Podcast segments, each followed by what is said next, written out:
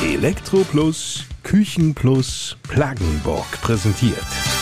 Bei uns in Friseute. Die Podcast Lokalradioshow mit Lars Kors.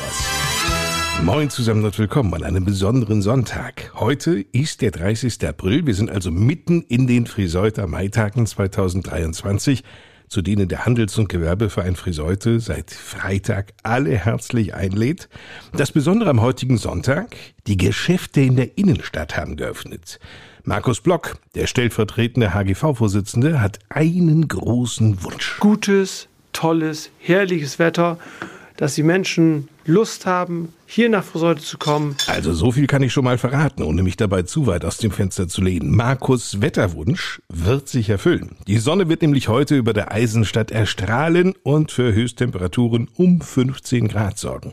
Ideales Wetter um heute durch Friseutes Innenstadt mit der ganzen Familie zu bummeln. In allen Straßengemeinschaften sind kleinere und größere Aktionen für die gesamte Familie geplant. Es gibt natürlich wieder alle möglichen Formen von Hüpfburgen und Kinderschminken, Glücksrad um nur kleinere Geschichten zu nennen. Aber alle Geschäfte in der Innenstadt, die öffnen dürfen, haben sich sicherlich oder haben sich Gedanken gemacht, was sie für die Familien und für die Kinder anbieten können um das Ganze attraktiv zu machen. Frank Hanneken, der HGV-Vorsitzende, sprach gerade von den Geschäften, die öffnen dürfen. Ja, dieser verkaufsoffene Sonntag gilt also für Geschäfte, die in diesem Bereich hier angesiedelt sind. Es gibt also eine Y-Achse in der Stadt Friseute, die vom Kreisel Moorstraße hier auf die Kirche zugeht und dann geht es sozusagen in zwei Achsen, einmal über die Kirchstraße bis rein in die Europastraße, allerdings nur begrenzt bis zum Geschäft Zweirad Frerichs und zum Küchen- und Elektroplus Plangenborg.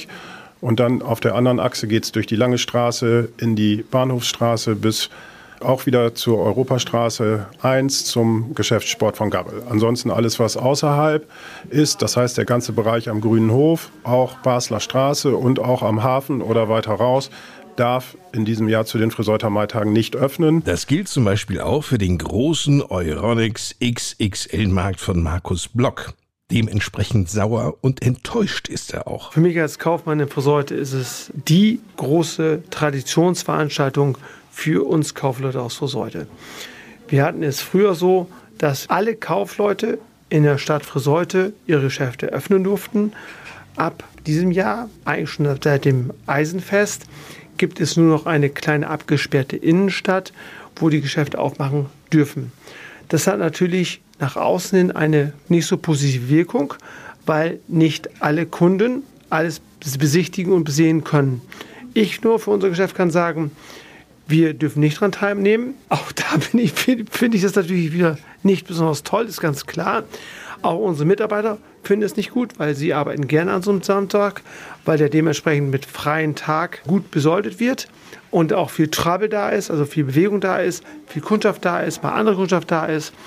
Und wie wir alle wissen, gehen wir auch mal sonntags gerne raus und gucken, was los ist. Seit dem Eisenfest sei das so, sagt Markus Block. Wir erinnern uns, im letzten Jahr, da gab es ja die große Diskussion beim Eisenfest, dass der Radius von der Innenstadt aus betrachtet aus Sicht des Gerichts, der Stadt und von Verdi zu groß gezogen war. Für die Maitage musste nun ein Kompromiss gefunden werden.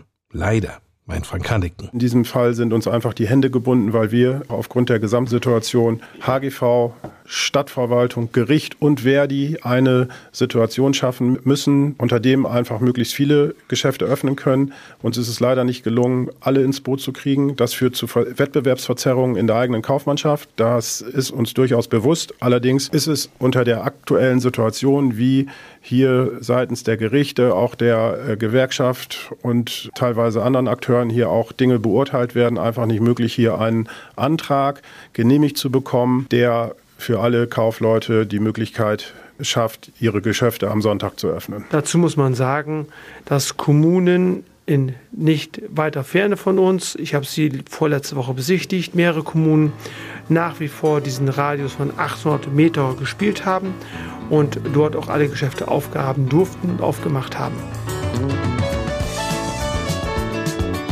Unverständnis bei Markus Block. Der Stimmung aber soll diese Entscheidung keinen Abbruch tun.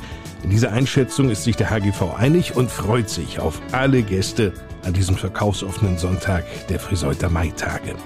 Die Diskussion gerade zeigt ja auch bereits schon, dass wir mit dem Motto unseres HGV-Podcasts für die Eisenstadt, nämlich Reden statt Rosten, genau richtig liegen. Wir haben heute auch wieder Gäste eingeladen, die uns viel zu sagen haben. Wie Matthias Blei. Der Mann ist der Bauer des neuen Hotels Stahltower in Friseute. Vor drei Jahren, da kam die Idee. Friseute ist die Eisenstadt. So, dann wollte ich eigentlich das ganze Eisentower nennen. Aber dann habe ich gesagt, das hörte sich so mehr nach dem Politiker Eisenhower an. Und dann habe ich irgendwie gedacht, dann ist es der Stahltower geworden. Der Friseuter Unternehmer Matthias Plaggenburg ist mit seiner Frau Nicole mit von der Partie. Wir sind ein Elektrofachbetrieb mit Küchenstudio und zu einem Elektrofachbetrieb passt ja Elektroinstallation und Photovoltaik, erneuerbare Energien. So sind wir seit 2006 auch mit Photovoltaikanlagen dabei und konnten da jetzt 16, 17 Jahre lang Erfahrung sammeln. Christoph Böhmann, Markhausens Ortsvorsteher, erzählt vom Leben in seinem Dorf. Dieses Zusammengehörigkeitsgefühl, was man in Markhausen hat. Jeder hilft jedem, so drücke ich es mal aus. Und ja, auch die Vereine. Also wenn man da unterwegs ist in den Vereinen, dann ist man schon mitten im Dorfleben und es wird einem geholfen. Also es ist einmal ein Finger hoch und ich habe ein Problem und dann kommt der Nachbar rüber und dann ist es so, wie man so schön sagt, man geht rüber zum Nachbarn, um Zucker zu holen und kommt wahrscheinlich abends wieder und hat schon einen kleinen Sitzen, weil der Nachmittag dann so schön entspannt war. Zu Markhausen zählt ja auch die Schützenbruderschaft, ein Schützenverein übrigens ohne Nachwuchssorgen. Wie das gelingt, das erzählt uns Christoph Böhmann. Peter Stelter, Schulleiter des Albertus Magnus Gymnasiums, hat etwas ganz Besonderes für Friseute erschaffen. Er brachte nämlich ein packendes neues Geschichtsbuch heraus mit dem Titel Friseute 1945. Schicksale und Silhouette einer zerstörten Stadt. Ich hatte ganz große Sprüche und habe gesagt, als der Münsterlandtag im November 2019 war, und die Plakatausstellung so die Zerstörung Friseutes zeigt und manche Leute sagten, mach doch ein Buch draus. Habe ich gesagt, klar, das geht, ist überhaupt kein Problem. Das lässt sich davor in zwei Wochen machen. Und aus den zwei Wochen sind drei Jahre geworden und dann war das Buch endlich fertig. Und Carlos Regadas. Seit zwei Jahren ist er Kirchenmusiker in der katholischen St. Marienkirchengemeinde in Friseute. Im Laufe der Jahre, da spielte der Berufskirchenmusiker auf vielen Orgeln und geht mit jedem dieser Instrumente sehr behutsam, ja schon fast ein wenig ehrfürchtig um. Ja, das hat man eigentlich immer, auch als Organist. Und das sind äh, Unikate und die sind einmalig. Jede Orgel klingt anders. Es gibt Orgeln, die einen richtig berühren mit dem Klang und es gibt andere Orgeln, da sagt man, ja, super Klang. Und man behandelt eine Orgel immer mit, mit großem Respekt und versucht, die Klänge so zu mischen, dass das auch sehr ansprechend für die Zuhörer dann sein kann. Volles Programm, los geht's.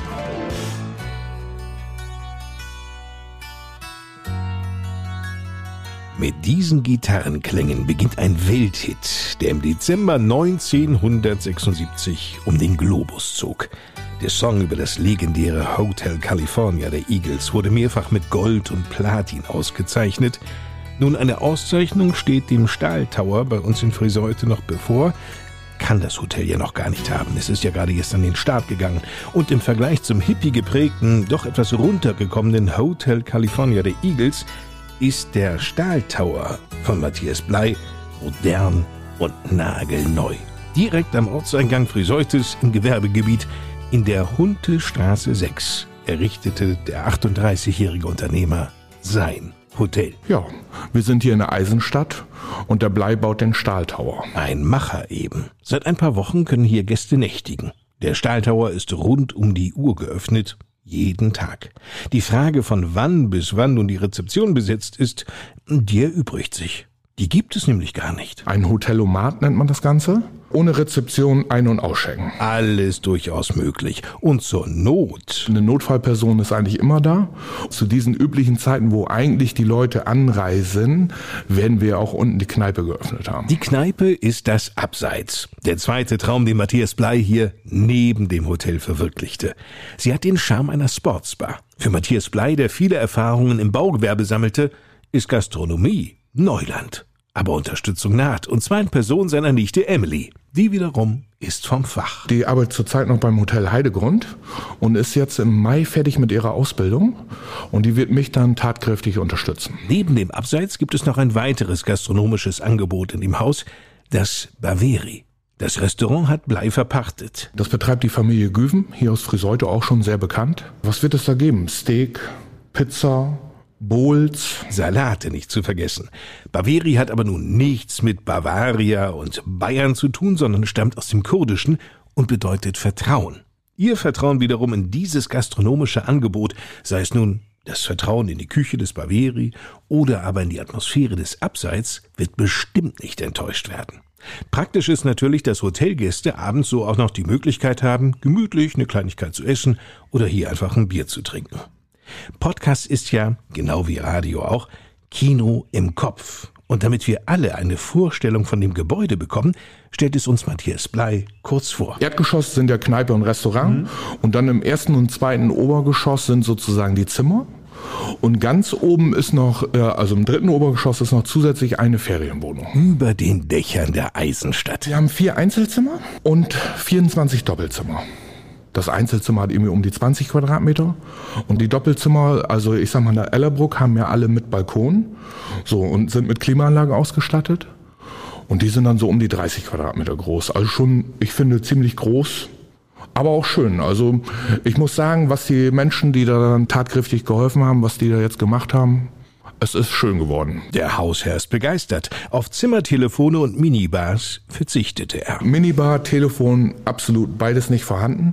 Unten, wo die Rezeption ist, wo der Hotelomat hängt, da ist nachher ein Getränkeautomat und wo man auch eine Zahnbürste, sich Zahnpasta, alles, was man eventuell vergessen könnte, ziehen kann. Wofür auf jedem Zimmer noch eine Minibar? Also ich höre von anderen Hoteliers, die kippen die Hälfte weg, weil es abgelaufen ist. Nee, auf gar keinen Fall. Wichtig ist, dass Gäste freien Internetzugang haben. Genau. WLAN wurde gut ausgerichtet, also von daher. Aber das freie Mobilfunk ist da super. Und die Bäder. Duschen ebenerdig, ich behaupte sehr modern und sehr schön. Alles hat ja bekanntlich seinen Preis. Das Einzelzimmer liegt bei 75 Euro die Nacht, die Doppelzimmer wiederum zwischen 90 und 100 Euro, je nachdem, ob man nun mit oder ohne Balkon das Zimmer bucht.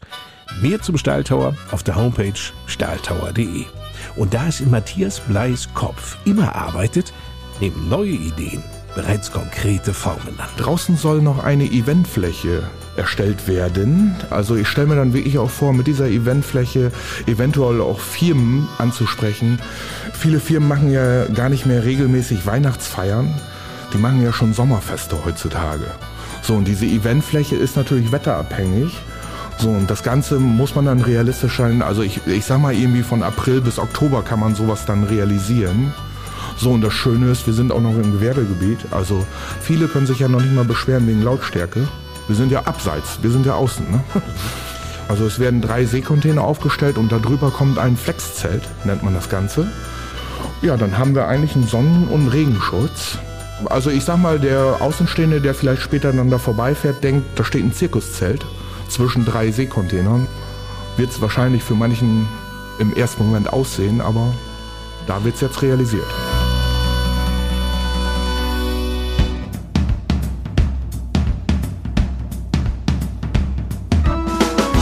Wenn es um Küchen, Elektrogeräte, Installationen und auch Photovoltaikanlagen geht, dann ist Plaggenborg aus der Europastraße 6 und 8 bei uns in Friseute der Tipp schlechthin.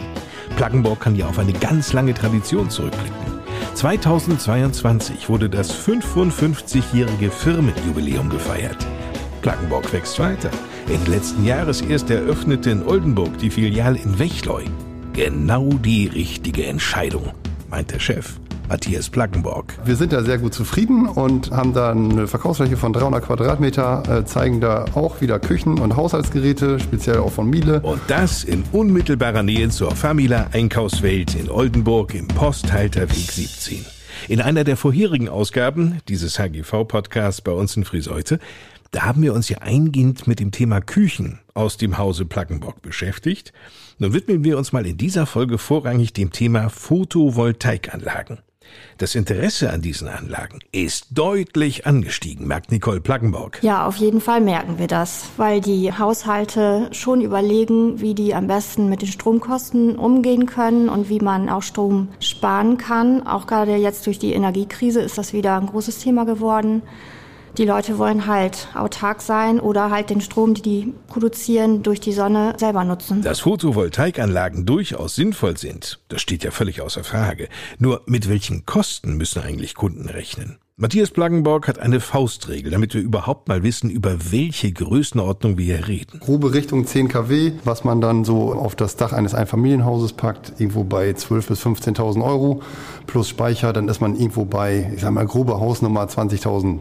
Wenn man das investiert, dann hat man schon viel für sich selber getan und äh, natürlich gibt es da Qualitätsunterschiede zwischen den einzelnen Herstellern, aber ich sage mal, damit ist man auf jeden Fall dabei. Für alle, die meinen, eine Photovoltaikanlage würde nicht schön aussehen, also einfach nicht zum Erscheinungsbild des Hauses passen, hat Matthias Plaggenborg eine gute Nachricht. Ja, das stimmt, aber auch da haben wir die Lösung. Und zwar gibt es ja auch schicke Module. Da ist das Montagesystem schwarz und die PV-Module, die sind auch schwarz, haben schwarzen Rahmen, schwarze Zellen und dann hat man ein homogenes Modulfeld, gerade mit diesem tollen Montagesystem, was wir da im Angebot haben, ist ein Einlegesystem.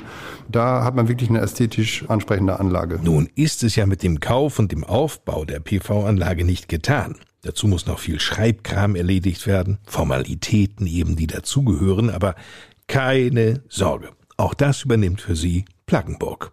Und zwar läuft es so ab. Wir müssen den Antrag stellen bei der EWE e. und zwar brauchen wir da so ein paar Unterlagen, Lageplan und so weiter. Formalitäten sind das, das erledigen wir für den Kunden und dann wird der Antrag gestellt. Man bekommt dann die Zusage und dann kann eigentlich die Montage passieren. So eine Anlage ist eigentlich in einem Tag aufgebaut. Dann macht man noch die Elektroinstallation auch dann parallel mit. Dann wird die in Betriebnahme stattfinden. Und dann kann man selber seinen eigenen Strom produzieren. Immer mehr Kunden kommen nach dem Kauf eines E-Fahrzeugs auf die Idee, künftig auch den Strom hierfür selbst zu produzieren. Nun, mit einer Photovoltaikanlage auf dem Dach ist das ja nicht getan. Da fehlt ja noch ein ganz entscheidendes Teil. Aber das gibt's natürlich auch hier. Nicole Plackenborg. Ja, auf jeden Fall. Wallboxen bieten wir auch an. Das ist natürlich schön, wenn man eine PV-Anlage auf dem Dach hat, seinen Strom selber erzeugt und ein E-Auto fährt, dann kann man halt durch die Stromerzeugung der Solaranlage über eine Wallbox das Auto auch laden. Übrigens, haben Sie schon mal etwas von einem Balkonkraftwerk gehört? Auch hier geht Plackenburg neue Wege. Also ganz kurz mal eben zum Verständnis. Balkonkraftwerk heißt das deswegen, weil in den größeren Städten, wo man einfach kein eigenes Dach hat, wo es um große Häuser geht, wo alle unter einem Dach wohnen, da haben die dann aber doch eher mal einen Balkon und an diesem Balkon hat man meistens vorne so eine kleine Fläche, die hm, zur Verfügung steht für zwei oder drei Photovoltaikmodule. Deswegen schimpft sich das Balkonkraftwerk Balkonkraftwerk. Im Grunde genommen ist es eine ganz normale Photovoltaikanlage, die man sich im kleinsten Format, sage ich mal, vor seinen eigenen Balkon hängen kann, um ein bisschen Strom für sich selber zu erzeugen. Eine Investition, die sich durchaus lohnt. Hier in der Ecke sind die Balkonkraftwerke auf 600 Watt gedrosselt. Das heißt, wenn die Photovoltaikmodule jetzt mehr Leistung hätten, 700, 800 Watt zum Beispiel, dann dürfen die trotzdem maximal 600 Watt erzeugen. Das wird durch den Wechselrichter gedrosselt, der meistens direkt am Modul sitzt und dann hat man die Möglichkeit, diese 600 Watt direkt im Haus zu verbrauchen. Und man hat ja eine Grundlast im Haus, so von 3, 4, 500 Watt durch Kühlschrank, Gefrierschrank, ein bisschen Beleuchtung, Standby-Geräte und so weiter. Das kann damit gut kompensiert werden. Und so hat man schon mal die Grundlast mit dem Balkonkraftwerk abgedeckt. Klingt gut, oder? Zumal sich die Stadt Friseute für diese Balkonkraftwerke stark macht. Nicole Plackenburg. Ja, tatsächlich wird das jetzt direkt von der Stadt Friseute gefördert. Da gibt es ein Angebot, was man beantragen kann, so dass man sich das Balkonkraftwerk dann fördern lassen kann. Mit 200 Euro. Am besten im Rathaus oder auf der Homepage der Stadt erkundigen. Mehr zu den Angeboten von Pluggenborg gibt's auf der Homepage des Unternehmens unter pluggenborg.net. Ich muss ja gestehen, ich koche gerne. Also so richtig leidenschaftlich gerne. Und daher möchte ich diesen Beitrag ohne Neuigkeiten aus dem Küchensortiment von Plackenburg auch nicht beschließen. Daher noch abschließend die Frage an Nicole Plackenburg. Was habt ihr denn Neues zu bieten? Was ganz toll in einer Küche ist, ist der Kuka. Das ist ein Wasserhahn, der alles kann. Da kommt halt kochendes Wasser auf Knopfdruck raus. Das finde ich mega, muss ich sagen, und lässt sich dann natürlich auch noch verbinden mit einem System mit Kohlensäure, so dass man dann auch sprudelndes Wasser direkt aus diesem Hahn bekommt. Das ist für mich gerade so das Highlight in einer Küche. Aber was ich auch immer gut finde, ist ein Dampfgarer. Der hält sich ja auch schon über Jahre, wird immer gut verkauft, sage ich mal. Und wir nutzen den täglich auch zu Hause wirklich. Kann ich jedem empfehlen. Und Ihr Mann Matthias meint? Der Einbau-Kaffee-Vollautomat, wo man per Knopfdruck Milchschaum und Latte Macchiato und eigentlich alles bekommt, was das Herz begehrt. Also das Herz eines Kaffeetrinkers. Der Kaffee ist fertig, klingt das nicht unheimlich zärtlich.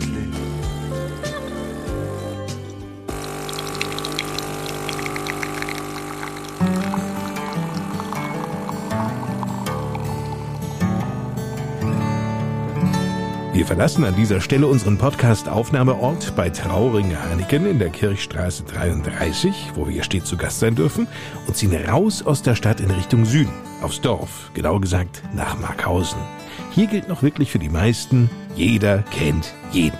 Das liegt aber auch daran, dass das Vereinsleben für die Markhäuser eine ganz große Rolle spielt.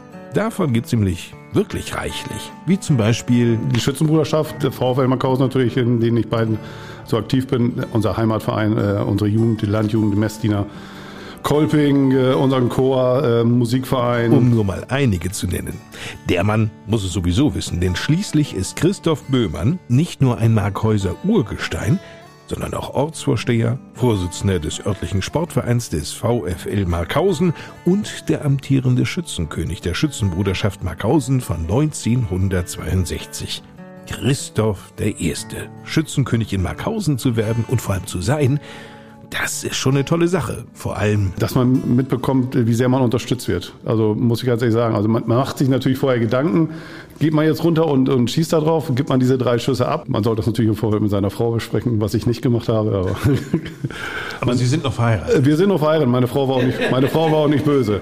Die Unterstützung, die man dann äh, im Verein hat, also das, das ist Wahnsinn. Und wenn man dann als äh, amtierender oder neuer Schützenkönig ins Zelt getragen wird, wenn man äh, dann sieht, wie die Menschen einen feiern, das ist herrlich. Ja, das hat schon etwas von einem erfüllten Lebenstraum.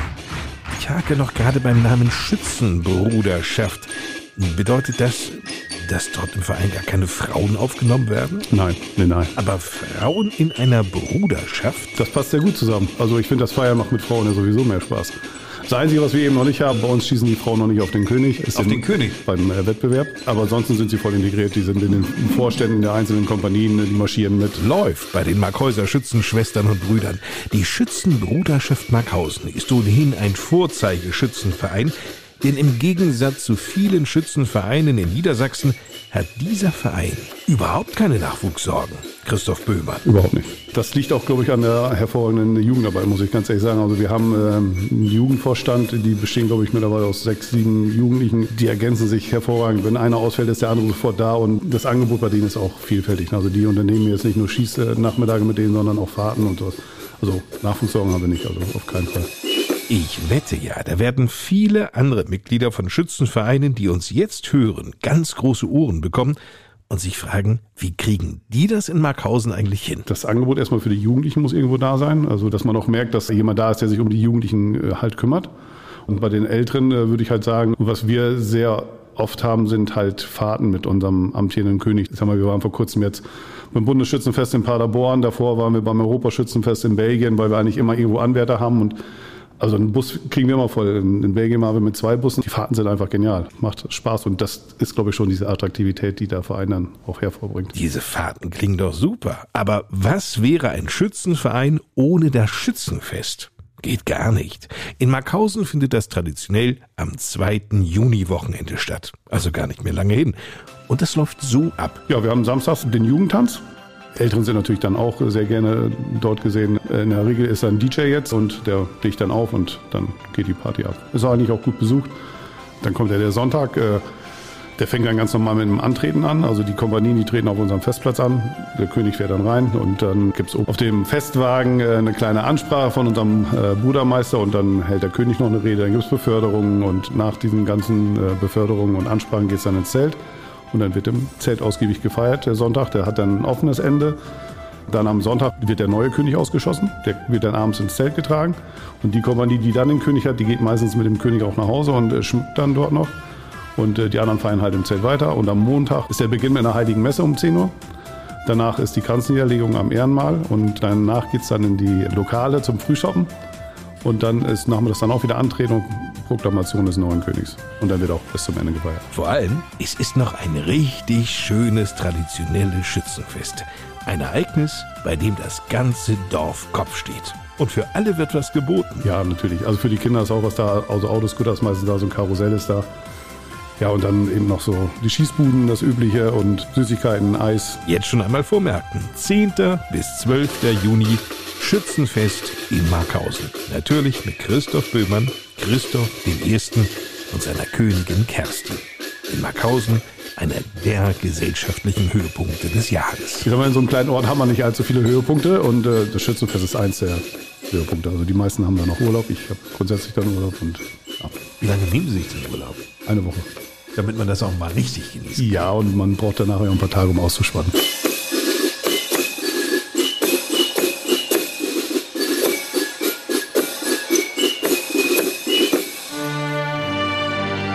Wenn wir heute in den Nachrichten Filme aus der kriegsgebeutelten Ukraine sehen, dann sind es Filme, die entsetzliches Leid dokumentieren, die aber für die meisten von uns in einer Welt geschehen, die gefühlt ganz weit weg liegt. Dabei sind es nur 1800 Kilometer beispielsweise von Friseute aus bis Kiew. Aber bei vielen älteren Menschen lösen diese Bilder vielfach nicht nur Ängste aus, sondern es werden Erinnerungen wach. Erinnerungen an eine Zeit, als sie als Kind selbst Krieg erlebten. Genau hier, in Friseute. Vor 78 Jahren, Ende April 1945, lag die Eisenstadt in Schutt und Asche. Das sah einen Monat zuvor, also Ende März 1945, noch ganz anders aus. Da schien das Leben in Friseute noch ein wenig normaler zu verlaufen als in vielen Metropolen des Deutschen Reiches. Das glaube ich schon. Es, man hat ja relativ lange wenig vom Krieg mitbekommen. Natürlich im Laufe des Krieges wurden die Gefallenen mehr. Das wohl bekannteste Friseuter Beispiel ist das Schicksal der Kaufmannsfamilie Schepers, die die drei ältesten Söhne verloren. Es gibt ein wunderschönes Foto, das mir die Schepers gegeben haben. Da sind in Friedenszeiten noch die Kinder wie die Orgelpfeifen so aneinandergereiht. Und wenn man dann nachher weiß, weil man die äh, gefallenen Bildchen, die toten Bildchen sieht von den drei Männern in Wehrmachtsuniform, dann sieht man, die letzten drei auf dem Foto werden das Kriegsende nicht mehr erleben. Es macht schon was mit einem. Ne? Hier steht Peter Stelter im Hauptberuf Lehrer und Schulleiter des Albertus Magnus Gymnasiums bei uns in Friseute. In seiner Freizeit arbeitete Peter Stelter die letzten Wochen des Zweiten Weltkrieges hier in Friseute auf, legt dabei den Fokus auf die nahezu komplette Zerstörung der Stadt. Dabei geht er menschlichen Schicksalen auf den Grund. Seine mehrjährige Recherchearbeit mündete in einem spannenden Buch, das den Titel trägt Friseute 1945. Schicksale und Silhouette einer zerstörten Stadt. Was war Friseute bis zu diesem verheerenden 14. April 1945 für eine Stadt? Eine ganz normale Ackerbürgerstadt im beschaulichen Oldenburger Münsterland, katholisch geprägt, wahrscheinlich relativ konservativ. Diese katholische konservative Prägung hat sicher auch es dem Nationalsozialismus erschwert, hier überhaupt Fuß zu fassen. Aber auf der anderen Seite, und das ist die Ambivalenz, die mein Buch auch zeigen möchte, wir befinden uns gewissermaßen zwischen Esterwegen und Kloppenburg. Jetzt nicht so hundertprozentig geografisch, aber Kloppenburg, die Münsterlandhalle, dort, wo man dat Krüz geschrien hat und gesagt hat, Mensch, du kannst uns doch, lieber Gauleiter, hier unsere Kreuze nicht aus den Amtsstuben, aus den Schulen rauben. Da ging man auf die Barrikaden und gleichzeitig keine 20 Kilometer von Friseute ist eines der größten Konzentrationslager mit Esterwegen. Und wenn man so überlegt, wofür steht eigentlich dieses Kreuz? Für christliche Nächstenliebe. Das ist natürlich der Ort, wo das massiv mit Füßen getreten wurde. Und auch da, also Friseuter waren sicher dabei, als man gegen Röver geschrien hat, dat Krüz. Aber Friseuter waren auch da, wo man Wachleute im KZ brauchte. Und das ist die Ambivalenz, die wir in Friseute haben. Alles änderte sich mit dem 14. April 1945. Im Zuge der Invasion der Westalliierten griff die vierte kanadische Division die Stadt an und machte sie fast dem Erdboden gleich. Um zu verstehen, was letztlich genau dazu führte, gehen wir gedanklich mit Peter Stelter vier Tage weiter zurück in die Vergangenheit. Es war der 10. April 45. Der 10. April gehört noch zu Sögel und das ist einer der wichtigen Vorgeschichten. Die eine Vorgeschichte haben wir ja gerade berührt zu sagen, Friseute musste bei vielen auch gegen den eigenen Willen befreit werden. Die Kanadier waren ja nicht umsonst hier. Ist mir ganz wichtig, weil es ja eben auch ein kanadisches Kriegsverbrechen war. Aber das ist nicht zu verstehen ohne Sögel am 10. April, wo nach der völlig problemlosen Einnahme Sögels, einen Tag zuvor, die Kanadier hinterrücks beschossen wurden, und zwar von Nichtkombattanten. Das war traumatisch. Man kam bislang aus Frankreich, Belgien, den Niederlanden und natürlich war die Landung in der Normandie kein Spaß. Aber sobald ein Gebiet befreit wurde, traf man auf Menschen, die froh waren. Nun war man in Feindesland. Und selbst wenn man nicht an die Chimäre von Himmler glaubt, so nach dem Motto, wir sind alles Werwölfe, hat die Kanadier das schon kalt erwischt, zu sagen, wir werden, nachdem eine Stadt, ein Ort befreit wurde, nochmal beschossen. Und übrigens, äh, die Naivität bei den Kanadiern war riesig. Die haben mit den erbeuteten deutschen Waffen im dichtesten Nebel Schießübungen gemacht. Die haben überhaupt nicht gemerkt, dass sich noch versteckte Einheiten da bewegten und die dann angriffen. Und kaum ein paar Tage später, und jetzt trete ich vielleicht den Neuloropern, den Gelenbergern, den Neufräsern und den Neuscharlern fürchterlich auf die Füße, wenn ich sage, so viel ist ja nicht dazwischen. Kaum ein paar Tage später gelangen die Kanadier nach Friseute und dort bildet sich wieder das Gerücht, es sei einer der Iren, und zwar einer der höchst dekorierten Soldaten, Lieutenant Colonel, getötet worden, und zwar hinterrücks von Zivilisten. Das erweist sich als Falschmeldung, aber die Falschmeldung löst ja einen Zerstörungsakt aus. Bei seinen Nachforschungen fand Peter Stelter heraus, Friseute war bestmöglich auf diesen Angriff vorbereitet. Es gibt einen Bericht etwa vom Pfarrer Küstermeier, der sagt, er sei überhaupt nicht zu seiner eigenen Kirche gekommen, weil die SS die Kirche umlagerte. Es hat beispielsweise in Höhe der heutigen Tankstelle Richtung Ellerbrucker Straße eine große Panzersperre gegeben. Es gab Pläne, die Leute, die Herrn Kuhlmann kennen, wissen das noch, den älteren Kuhlmann, die Sösenbrücke zu zerstören. Also überlegten sich die Kanadier eine List. Man wollte einen Scheinangriff führen aus Ellerbruck kommend und die anderen sollten im Schutze der Dunkelheit die Stadt einnehmen in so einer Art Zangenbewegung. Das passierte dann auch. Die Überlegungen waren in der Nacht vorher entstanden und derjenige, Lieutenant Colonel Weigel, sitzt im Hauptquartier und er schreibt eine Nacht vorher I'm on a very risky business. Und er schreibt seinen Eltern, manchmal ist das ja Wahnsinn, welche Vorahnung man hat, dass das vielleicht sein letzter Brief sein könnte. Das ist dann tatsächlich so. Die Kanadier rücken vor, nehmen diese Stadt auch ein. Im Hauptquartier, das etwas zurückliegt, sind noch wenige Soldaten, die auch Gefangene bewachen im Keller. Und dieses Hauptquartier, dieses einfache Bauernhaus wird angegriffen. Wahrscheinlich von Fallschirmjägern. Und dabei kommt eben Weigel zu Tode. Er durchschreitet im Grunde die Eingangstür. Hinter der Eingangstür geht's eine Treppe hoch. Er macht die Tür auf und wird im Grunde von einer Salve aus einer Schmeißer-Maschinenpistole niedergestreckt. Und als er auf den Boden aufschlägt, ist er schon tot. Jeder Krieg ist menschenverachtend und brutal. Für alle. Und genauso schonungslos offen schildert Peter Stelter viele Schicksale. Er erzählte, dass die Kanadier, die auf Friseute einnahmen, sehr naiv waren. Nun, letzteres mag gewiss auch dem Alter geschuldet gewesen sein. Durchschnittsalter 26, aber wir haben eben auch sehr junge, etwa den Private Cecil French, der 24 ist, als er hier stirbt und sich zuvor in den Niederlanden schwer verliebt hat, was ihm nicht half. Zu dieser Liebesgeschichte, weil sie mich total angerührt hat. French gehört zu den Soldaten, die an der Schelde kämpfen. Die Schelde war schwer zu überwinden natürlich, weil von der deutschen Wehrmacht massiv verteidigt.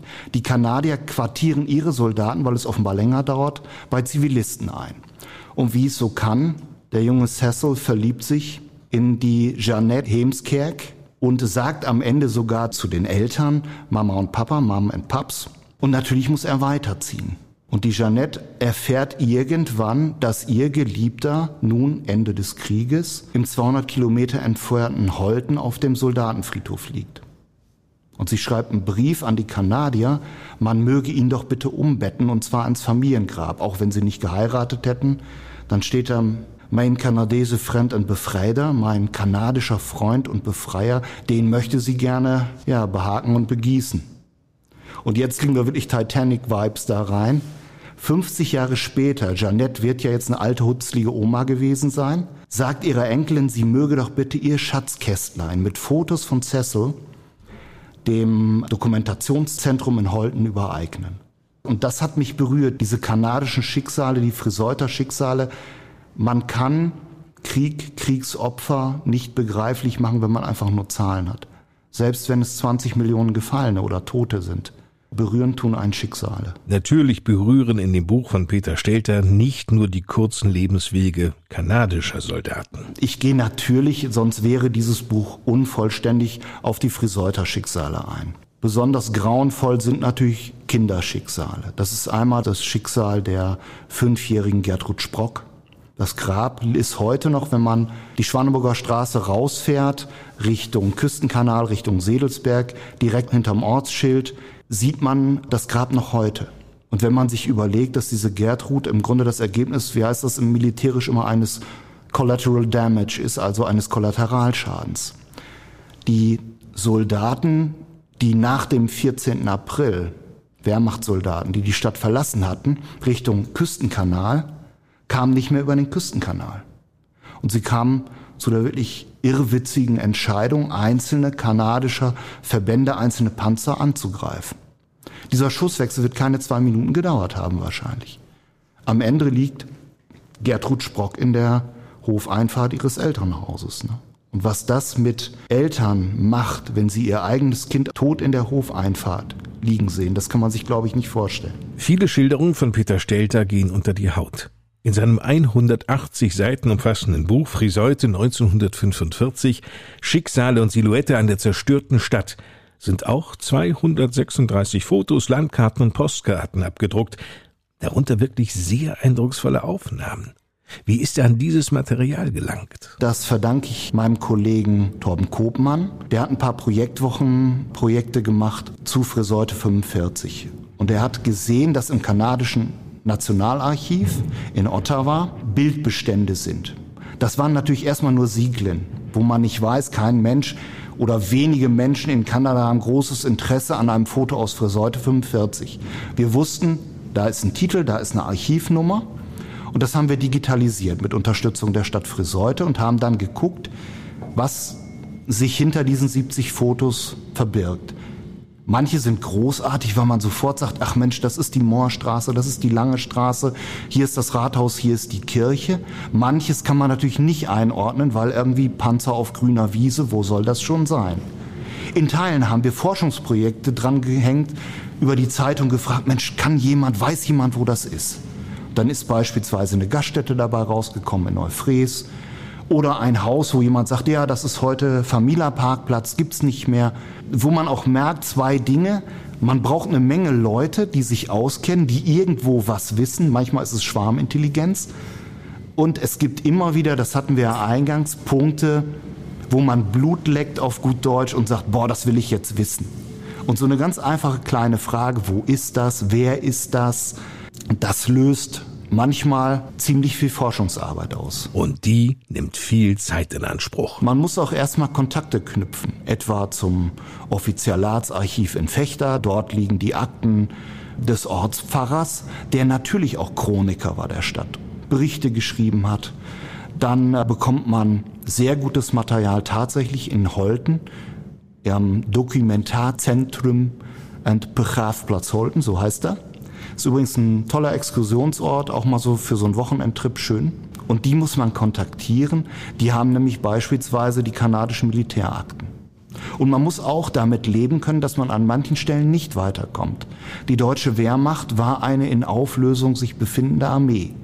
Natürlich hatten die etwas anderes zu tun, als säuberlich zu dokumentieren, wo jetzt welche Armee gerade mit welchem Truppenteil kämpft. Inhaltliche Unterstützung fand Peter Stelter auch in den prämierten Arbeiten der Schüler Niklas Konas, Jana Lange, Jan Reiners, Emma Rolfsen und Katrin Memken. Eine Geschichte darf ich vielleicht erklären, das ist die Facharbeit von Katrin Memken. Memken heißen hier im Sprachgebrauch, weil ja in dieser Region es viele Memkens gibt, der Memken achtet Lager.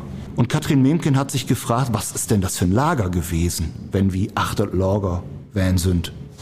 Sie hat alle Leute gefragt, gab so ganz diffuse Antworten von, ah, das sind Leute, die haben was gegen Hitler gesagt oder da wurden Leute zur Arbeit gezwungen und dann kristallisierte sich raus, es war das Reichsarbeitsdienstlager auf dem Hedberg. Friseute, haben wir ja gerade gesagt, ist eine ganz normale nationalsozialistische Stadt wie viele gewesen und hatte selbstverständlich eben auch, gab es an jeder Milchkanne, ein Reichsarbeitsdienstlager. Und dann kann man hier beim Stadtarchiv fragen und die typischen Personen, die beispielsweise Postkarten gesammelt haben, etwa Walter Beckmann, sagte, Mensch, ich habe eine Postkarte. Und Katrin hat was gefunden im DHM, im Deutschen Historischen Museum in Berlin. Da gibt es nämlich einen Zeitzeugenbericht. Und so kommt eins zum nächsten, aber es ist selten so, dass man sagt, so, das ist jetzt geklärt, sondern die Frage, die geklärt ist, wirft gleich zwei andere auf. Die aber durchaus auch beantwortet werden. Es ist ein spannendes, packendes Geschichtsbuch geworden. Jeder hat, glaube ich, zumindest aus meiner Generation so um die 50. Wir haben selbst zum Glück den Krieg nicht erlebt, aber wir hatten irgendwie Onkel, Oma, Opa, Leute, die andere Leute kannten, die im Krieg waren oder eben Personen, die selbst im Krieg waren und man hatte immer irgendwie den Onkel Wilhelm oder den Onkel Heini, der im Krieg war und irgendwann war der Moment, wo man sagte, oh Hilfe, Heini vertellt wer von Krieg. Und das möchte man natürlich nicht. Also ich wollte auch keinen Beruf schreiben, das sieht aus wie Opa blättert wieder an seinen Wehrmachtserinnerungen. Das wollte ich nun gar nicht, sondern auch wenn das Thema fürchterlich ist. Ich wollte ein modernes, gut bebildertes und auch vom Layout ansprechendes Buch. Eine Farbe dominiert. Rot. Das Rot steht für Friseute, aber auch für das Ahrenblatt Kanadas. Und eine Mischung aus alten Fotos, modernen Ansichten, wie sieht's da heute aus, von Karten, von Erläuterungen, Grafiken. Also man soll trotzdem Spaß haben, das durchzulesen und ich wollte keine Bleiwüste. Ein solches Werk zu veröffentlichen ist nicht nur mit einem erheblichen persönlichen Aufwand verbunden, sondern natürlich auch kostenintensiv. Peter Stelter konnte mit seiner Buchidee im Vorfeld Geldgeber überzeugen. Zeit, Danke zu sagen. Auf jeden Fall den Landkreis Kloppenburg, der es äh, mit einer Vorschussfinanzierung versehen hat von 11.000 Euro. Und ich bin froh zu sagen, ich konnte es wieder zurücküberweisen. Ich äh, danke ganz herzlich der LZO und der Volksbank und dann äh, der Stadt Friseute, die eine Anschubfinanzierung geleistet hat. Und ganz besonders einem, den ich nicht nennen darf. Friseute 1945. Schicksale und Silhouette einer zerstörten Stadt von Peter Stelter. Gibt es für 29,80 Euro in der Friseuter Buchhandlung Schepers oder auch über den Online-Shop des Heimatbundes für das Oldenburger Münsterland. Abschließend noch zwei, drei Erkenntnisse von Peter Stelter im Rückblick. Ich hatte sehr viel Freude dran, aber ich habe mich an manchen Stellen überschätzt und habe es an manchen Stellen auch total unterschätzt, wie lange es dauert, wenn man eine einfache Frage beantworten will.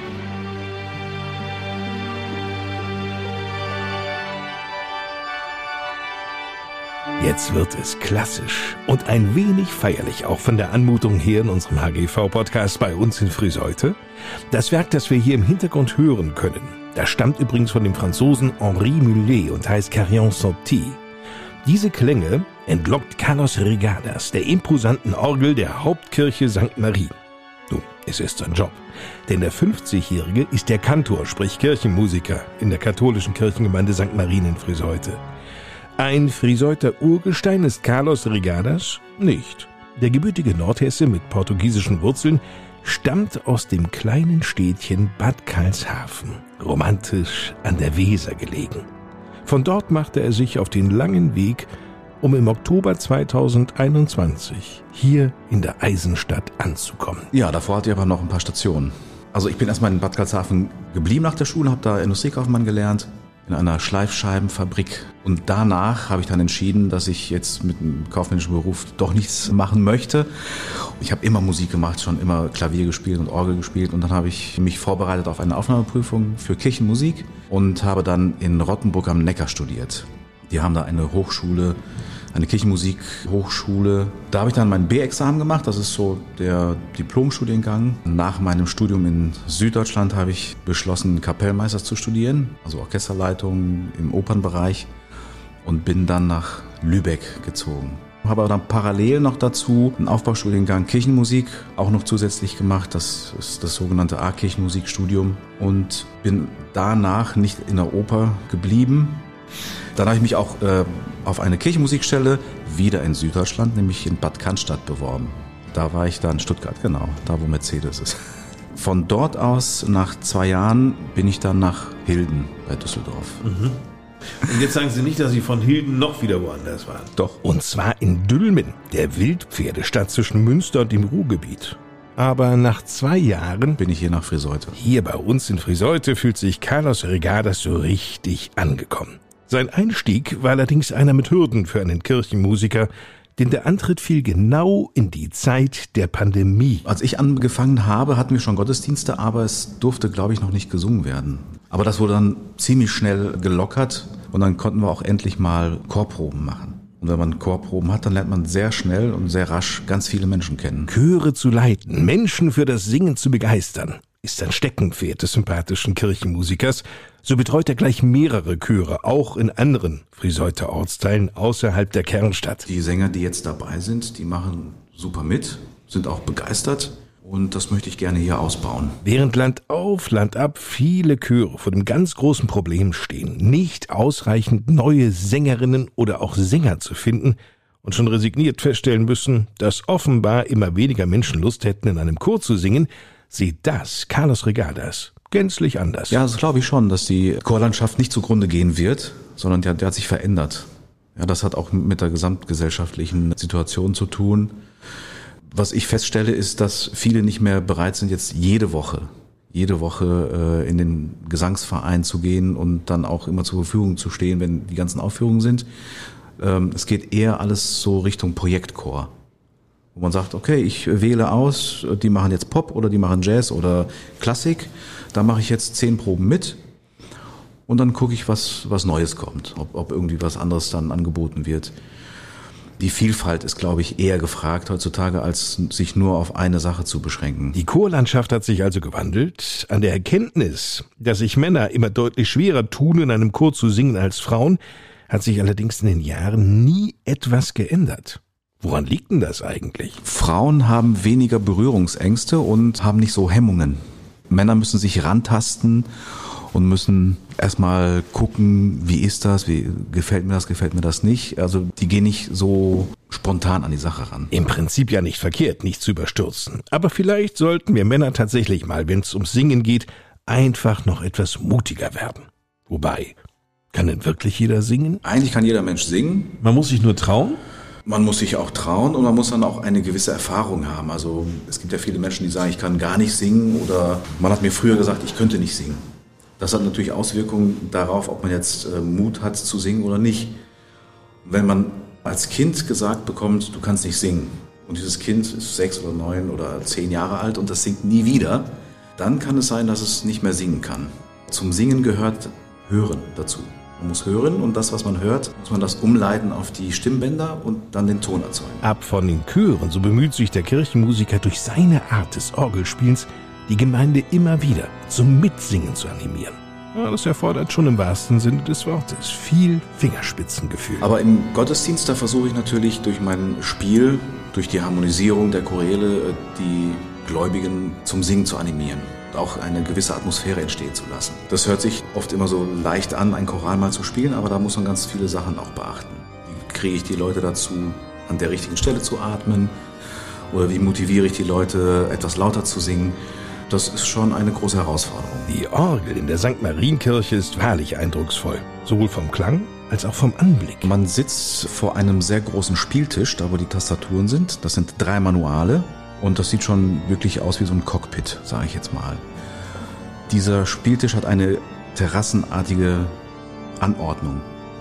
Und das ist das Besondere. Also man sieht die Tastatur und dann rechts und links sieht man die Zugregister. Die sind dann in drei Terrassen dann aufgeteilt. Und das ist schon für Organisten eine Augenweide. Und ein Ohrenschmaus für alle, die Carlos Regadas an der Orgel hören dürfen. Sei es in den Gottesdiensten oder aber in seinen Konzerten wenn er zum Beispiel wie hier im Hintergrund Bachs Fantasie in G-Moll spielt.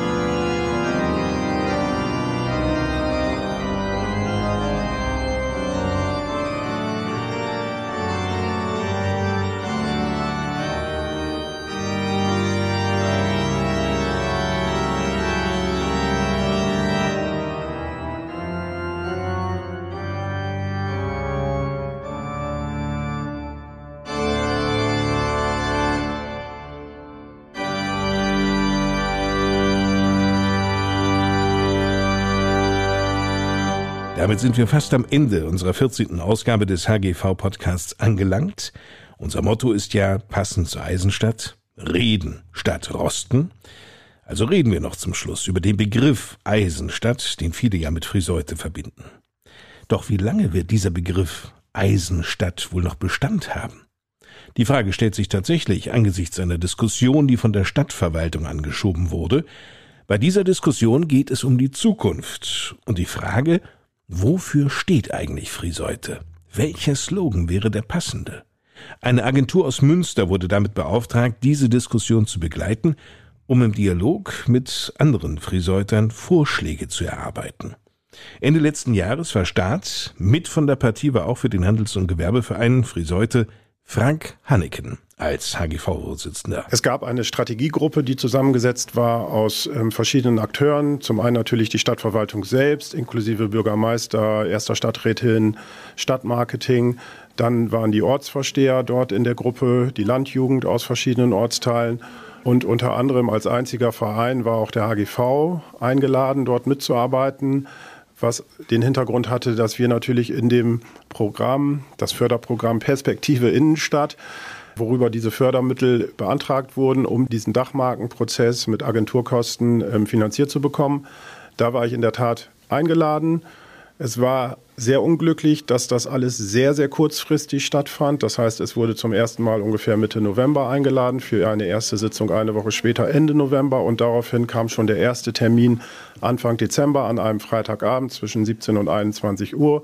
Und drei weitere Folgetermine im Januar und Februar waren ausschließlich immer freitagsabends zwischen 17 und 21 Uhr. Es wurden für die weiteren Termine, die im Forum am Hansaplatz stattgefunden haben, auch alle Vereine angeschrieben. 220 Vereine wurden in der Stadt angeschrieben und die Beteiligung war meines Erachtens sehr, sehr gering. Das ist nicht repräsentativ für eine Bürgerbeteiligung. Und das andere ist einfach sicherlich auch der Situation geschuldet, dass die natürlich A, sehr kurzfristig stattgefunden haben. Und das zweite ist, dass sie natürlich auf einem Freitagabend äh, stattgefunden haben, wo natürlich viele Leute auch andere Termine haben und nicht gerade ehrenamtlich oder in ihrer Freizeit an irgendwelchen Arbeitsgruppenprozessen teilnehmen. Vor kurzem war es denn soweit, da wurden zwei Ideen präsentiert. Um es gleich vorweg zu sagen, Eisenstadt taucht dabei nicht auf. Stattdessen Friseute, Stadt der Dörfer, und ein anderer Vorschlag, Friseute verbindet. Wie steht der HGV-Vorstand zu diesen Ideen? Den Anfang macht Markus Block, der stellvertretende HGV-Vorsitzende. Erstmal finde ich den Begriff Stadt der Dörfer sehr ungünstig, weil wir machen uns kleiner, als wir selbst sind. Jemand, der von außen Stadt der Dörfer hört, der denkt, äh, Stadt der Dörfer, was ist das? Was ist das für eine Klitsche? Und Friseute verbindet, das ist ein Begriff, der passt für mich nicht in die Welt hinein wofür spricht, verbindet? Fürs Krankenhaus? Verbinden wir Wunden? Oder wo, was verbinden wir gerade? Da fehlt mir auch noch ein bisschen die Idee dazu, das Thema umsetzen zu können. Es ist halt so, dass wir natürlich mit der Marke Eisenstadt Friseute einfach ein unverwechselbares Alleinstellungsmerkmal hatten und das ist natürlich marketingtechnisch einfach ein Fund und das darf man nicht unterschätzen, weil dieses Friseute verbindet oder Stadt der Dörfer, das kann auf vielerlei Gemeinde, auf Städte zutreffen und damit heben wir uns einfach nicht hervor. Wir haben einfach in den vergangenen Jahren äh, gemerkt, dass einfach durch dieses Profil einfach auch Touristen hier in die Stadt kommen und dass das einfach auch Neugier erweckt. Das ist in der Stadt so, das ist aber auch von Auswärtigen kommuniziert worden. Die beneiden eigentlich Friseute darum, dass sie ein Alleinstellungsmerkmal haben, was andere gar nicht bieten können, weil sie diese Tradition nicht haben und weil sie damit marketingtechnisch nicht punkten können. Sagt der HGV-Vorsitzende Frank Hanneken. Da der Begriff Eisenstadt jedoch in keinem der beiden Vorschläge auftaucht, können wir davon ausgehen, dass dieser Begriff in die Mottenkiste wandert, oder? Markus Block ist sich jedoch nicht zu 100% sicher, denn... Also beschlossen ist bis heute noch gar nichts. Nur, wenn es eine neue Marke gibt, so wurde uns kundgetan von der Verwaltung, ist die Marke Eisenstadt begraben. Eine Entwicklung, die Markus Block in keiner Weise nachvollziehen kann. Zumal man sagen muss, dass natürlich 2019 es einen Stadtratsbeschluss gegeben hat, dass man an der Marke Eisenstadt festhalten möchte. Äh, vier Jahre später wird was ganz Neues aufgemacht. Aber was ich noch viel wichtiger und bedenklicher finde, ist, man muss sich mal an den größten messen. Die bekanntesten Marken der Welt, Coca-Cola, McDonald's, das sind alles Marken, die haben sich über die Jahre entwickelt und verändert aber nur marginal, ganz klein wenig. Es ist immer noch der Ursprung vom alten McDonald's und vom alten Coca-Cola noch da, sodass der Kunde im Prinzip mitgenommen worden ist. Hier schaffen wir jetzt eine ganz, ganz neue Basis, eine ganz neue, neue Marke, die von Null an komplett aufgebaut worden ist. Also alles das, was wir jetzt mit der Marke Eisenstadt aufgebaut haben, ist kaputt, ist weg, ist nicht mehr gebrauchbar. Die Bekanntheit ist nicht mehr da und wir müssen eine komplette Marke bei Null neu aufbauen, was natürlich dann auch in Zukunft viel, viel mehr Marketingkosten in Anspruch nimmt. Das muss man mal ganz klar sagen. Jetzt ist Ende Mai der Stadtrat aufgefordert, abzustimmen, für welchen der beiden Vorschläge sich dort entschieden wird. Und wie gesagt, es soll dann Eisenstadt Friseute ersetzt werden. Das Ganze hat nur einen sehr kurzen Prozess oder Zeitraum hinter sich, und zwar drei bis vier Monate, wo über ein neues Marketingkonzept der Stadt Friseute entschieden wird. Das ist sehr, sehr unglücklich. Andere Städte, Gemeinden oder auch Unternehmen brauchen teilweise Jahre dafür, bis man ein neues Logo entworfen hat, bis man in allen möglichen Facetten das abgeklopft hat, ob das das Richtige ist und so weiter. Sowas dauert andererorts teilweise Jahre. In Friseute geht es innerhalb von wenigen Monaten. Das ist doch sehr unglücklich gelaufen und ich glaube nur aufgrund der Geschichte, dass man das in ein Förderprogramm reingesteckt hat und dass dieses Förderprogramm auch mit Ergebnissen dann punkten muss, ist das einfach für mich nicht der richtige Weg gewesen. Und den Unmut habe ich zum Teil auch in dieser Strategiegruppe kundgetan. Wir sind vom HGV erst vor ungefähr vier Jahren noch von der Stadtverwaltung aufgefordert worden, nicht nur wir, sondern auch andere Vereine hier in der Stadt, um uns zu positionieren. Wie stehen wir zum Thema Eisenstadt? Soll das weiter vorangetrieben und forciert werden? Da haben wir uns sehr eindeutig vom Handels- und Gewerbeverein Friseute positioniert. Daraus ist leider nichts geworden in den letzten Jahren. Jetzt haben wir die Situation, wie sie ist. Wir sind gespannt, wie das Ganze Ende Mai sozusagen von der Politik beleuchtet und entschieden wird. Es versteht sich, diese Diskussion werden wir natürlich hier im HGV-Podcast weiterverfolgen und dann darüber berichten. Schließlich reden wir ja, statt zu rosten. In diesem Sinne, im Mai hören wir uns wieder. Bis dahin eine gute Zeit. Ich bin Lars Kors. Elektro Plus, Küchen Plus, Plaggenborg präsentierte bei uns in Friseute. Reden statt Rosten. Der HGV-Podcast.